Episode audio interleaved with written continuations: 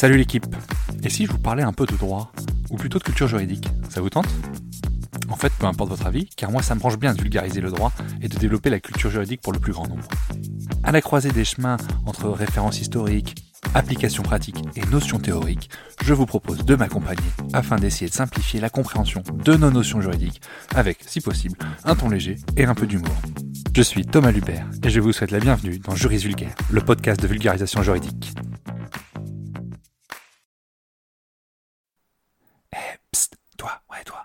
Tu veux me donner un petit coup de pouce, donne une note et un avis sur le podcast. Ça aide au référencement et surtout ça me fait très plaisir. Allez, bonne écoute. Avant de commencer, je voulais faire un petit coucou et un grand merci à Marine de Mayenne, Cépestel et Ziabrico pour leur avis 5 étoiles et leurs commentaires hyper sympas sur l'application Apple Podcast. Alors merci beaucoup, vous m'aidez vachement pour le référencement du podcast. Allez, je vous laisse avec l'épisode, bonne écoute. Et salut l'équipe, on se retrouve aujourd'hui pour évoquer ensemble la plus haute juridiction de l'ordre judiciaire en France, la Cour de cassation, ou Cour de casse pour les intimes.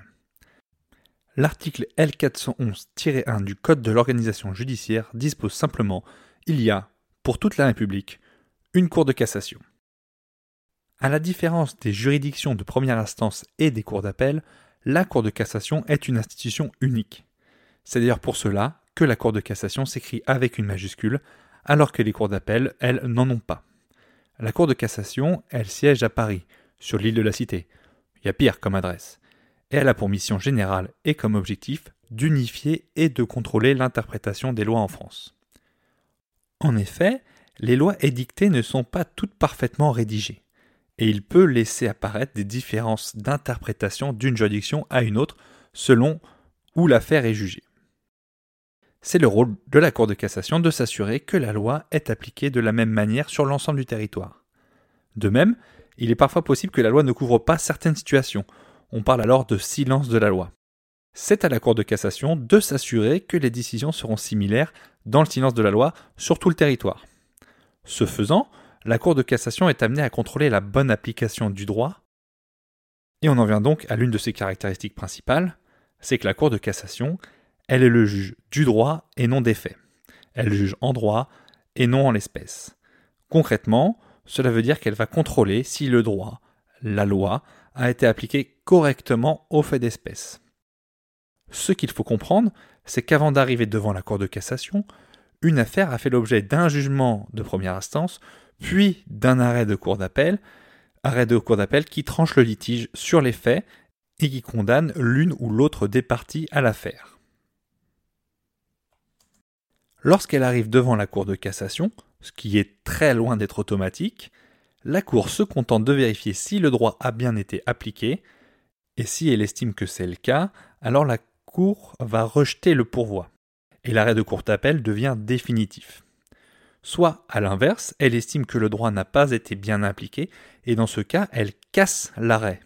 D'où le nom Cour de cassation. T'as compris?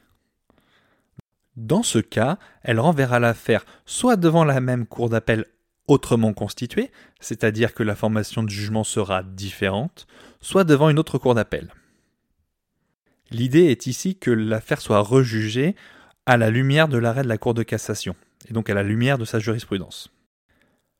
On comprend donc que la Cour de cassation ne tranche pas le litige. Une fois qu'on a compris ça, on a donc compris que la Cour de cassation n'est pas un troisième degré de juridiction. D'ailleurs, le pourvoi en cassation, c'est l'expression qui est consacrée, on dit ce pourvoi en cassation, n'a pas d'effet suspensif. C'est-à-dire qu'il est possible de demander à faire appliquer l'arrêt de la Cour d'appel malgré la saisine de la Cour de cassation. Bon alors si jamais la Cour de cassation casse l'arrêt, il faudra faire machine arrière, donc c'est pas forcément hyper conseillé de euh, demander l'application de l'arrêt de la Cour d'appel. Mais c'est possible. Étant la juridiction suprême de l'ordre judiciaire en France, la Cour de cassation peut connaître de l'ensemble des disciplines du droit privé. Pour ce faire, elle est organisée en chambres ayant chacune des compétences précises. Il y en a exactement six. On note trois chambres civiles, une chambre commerciale, économique et financière, une chambre sociale, spécialisée pour le droit du travail, et une chambre criminelle, spécialisée pour le droit pénal et la procédure pénale. Notons également que des formations spécifiques existent On pense à la chambre mixte, qui, comme son nom l'indique, se réunit lorsque l'affaire pose une question touchant deux domaines relevant de deux chambres distinctes. Et encore plus solennel, l'assemblée plénière de la Cour de cassation, qui se réunit lorsque l'affaire pose des questions de principe, ou lorsqu'une affaire fait l'objet d'un second pourvoi pour les mêmes raisons, mêmes motifs, suite à un premier renvoi devant une cour d'appel. Les arrêts produits par les chambres mixtes et surtout par l'Assemblée plénière sont généralement des arrêts dits de principe, qui fondent la jurisprudence de la Cour de cassation, qui se trouve être une source du droit français. C'est en ça qu'on peut considérer que la Cour de cassation est génératrice de droit, puisqu'il s'agit d'interpréter et de combler les manques de la loi. C'est généralement suite à ces arrêts qu'on entend parler des fameux revirements de jurisprudence, c'est-à-dire qu'une solution était tranchée par la Cour de cassation et elle vient changer, suite à un arrêt, totalement sa position. Je ne vous cache pas que parfois, ça crée quand même quelques petits coups de tonnerre dans le monde juridique. Alors pour être sympa, je vous passe l'énumération des motifs de cassation qui sont très spécifiques et très techniques, et du coup ce ne serait pas très intéressant ici. Je vous avoue avoir également cherché un peu des vannes ou des punchlines sur la Cour de cassation.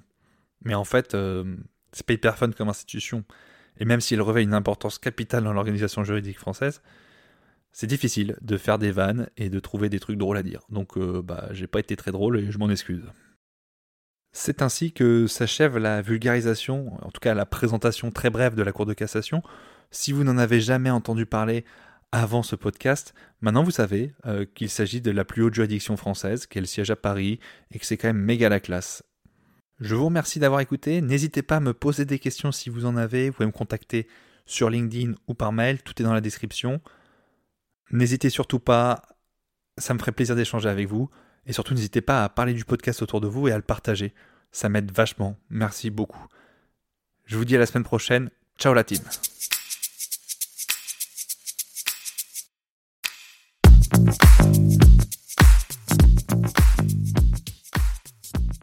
Vous voilà arrivé au bout de l'épisode et vous êtes plus proche de devenir juriste qu'hier. Merci d'avoir écouté jusqu'au bout. Si vous avez des questions, des remarques ou si vous souhaitez échanger, n'hésitez pas à me contacter sur LinkedIn ou par mail. Tout est dans la description. Encore une fois, je compte sur vous pour laisser un avis et une note si vous avez apprécié le contenu.